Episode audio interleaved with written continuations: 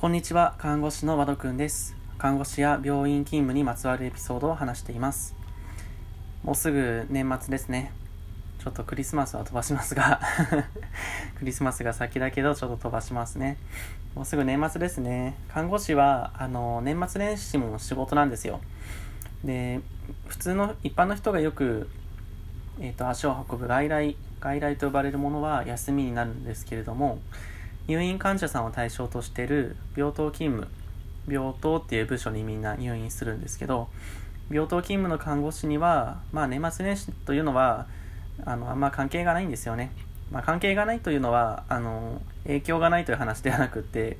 まあ、年末年始も変わらず仕事なんで別に僕たちは仕事になるあ僕たちは休みになることはないという意味です。ということで今日は年末年始の勤務状況というものに関して少し話してみようかなと思います。えっと、年末年始というのは世の中の多くの人たちが休みになりますよね。なんで自宅で家で介護をしている家で家族を介護している人たちもまあたまには休みたいって考えて家族を病院に預けることがあるんですよ。これはショートステイとかって呼ばれますけれども、えっと、介護保険で利用できるサービスの一つです。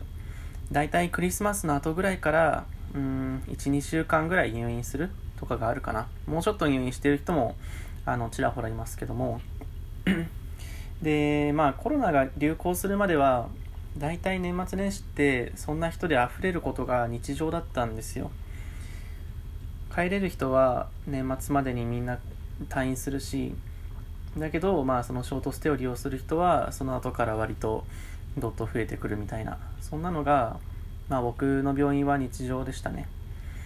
でまあこれだけ聞くと、なんだよ、ただのお泊まりかよ。病院の年末年始って楽なんだな、みたいな感じで 思われちゃうかもしんないけど、まあそんなことはなく、もうそれは大間違いなわけですよ。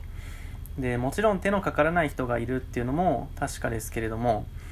その家で介護をしている人が休んだり、介護をやめたいって思うほど、とにかく目を離せない人がいるのも事実なんですね。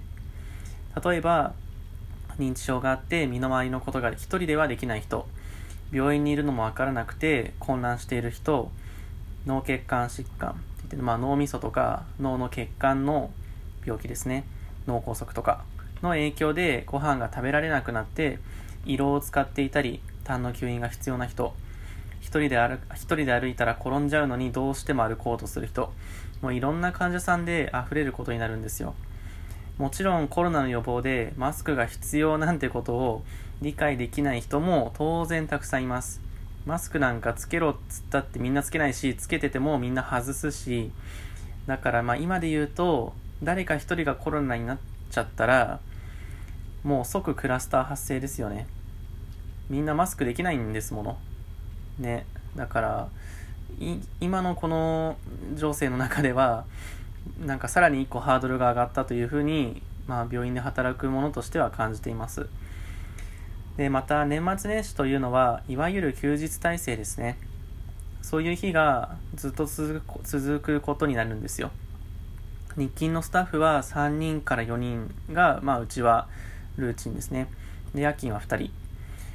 夜勤2人ですよもう。夜にトラブルあってもたった2人でしか人の命は救えないということですね。でこの人数で、まあ、ほぼ寝たきりの人とか中途半端にしか動けない人とか 勝手に歩き出す人痰で窒息する窒息って死ぬってことですね。痰で窒息する可能性がある人点滴をやっていても点滴類を引っこ抜いちゃう人家に帰ると言い張って怒鳴り散らすとかね。まあいろんな人がいるんですよ。いろんな人がいるその数々の対応を病棟の看護師たちはやってるんですね。まあ少なくとも楽ではないって僕は感じます。なんか働い病院で働いたことがない人に「え看護師楽そうだね」みたいなこと言われると 看護師って大体ブチ切れるんですけどまあそれと別に日常が何ですか日常の業務が楽だとかなんかそういうことは全くないんだけど年末年始も同様にあの少なくとも楽ではないということですね。でこれは年末年始に限った話じゃなくてゴールデンウィークとか、ね、そういう連休も同じことなんですよゴールデンウィークも家族預けたいですっていう人来るし、